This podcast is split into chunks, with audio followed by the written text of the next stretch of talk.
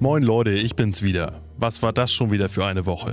CDU und CSU haben sich in Flüchtlingsfragen vorübergehend geeinigt. Merkel hat das, was sie will. Das Wort Obergrenze ist gestrichen. Und Seehofer hat auch, was er will. Eine Obergrenze.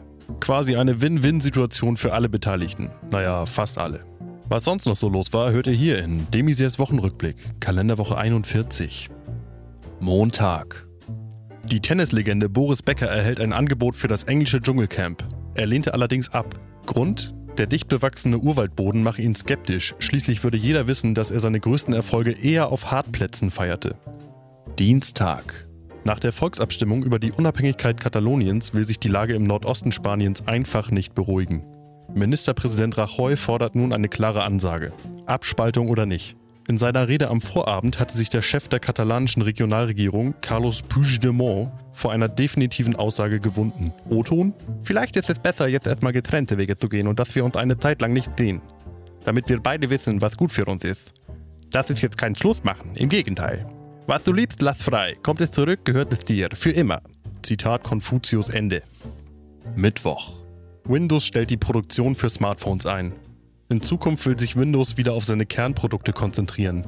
Fenster. Ganz anders sieht es jetzt bei Velux aus. Der Fensterhersteller will sich nämlich auf dem Smartphone-Markt etablieren. Stichwort Klapphandys. Donnerstag. Leute, es ist unfassbar, dass wir noch hier sind. Knapp entgeht der Planet Erde der Superkatastrophe Asteroidaufprall. 2012 TC4, wie Astronomen das Geschoss liebevoll nennen, raste mit einer Geschwindigkeit von etwa 14 Kilometern pro Sekunde am Erdball vorbei. Zur Veranschaulichung, das ist ca. 10.000 Mal schneller als ein durchschnittlicher Fußgänger. Der Asteroid verpasste die Erde nur um 44.000 Kilometer, das entspricht der Länge von genau 419.047 Fußballfeldern. Wiedersehen können wir den rasenden Tun nicht gut erst im Jahr 2079. In diesem Zeitraum lassen sich ca. 5,9 Millionen 5,5 Minuten Eier kochen oder man fährt ca. 1,5 Millionen Mal mit dem Transrapid von Münchner Bahnhof zum Münchner Flughafen.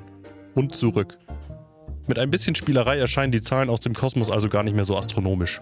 Freitag.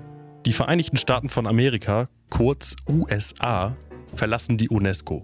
Trump liegt damit vollkommen richtig, hat er doch erkannt, dass die USA überhaupt gar keine Kultur haben und die Mitgliedschaft in der UNESCO daher sowieso nur Augenwischerei war.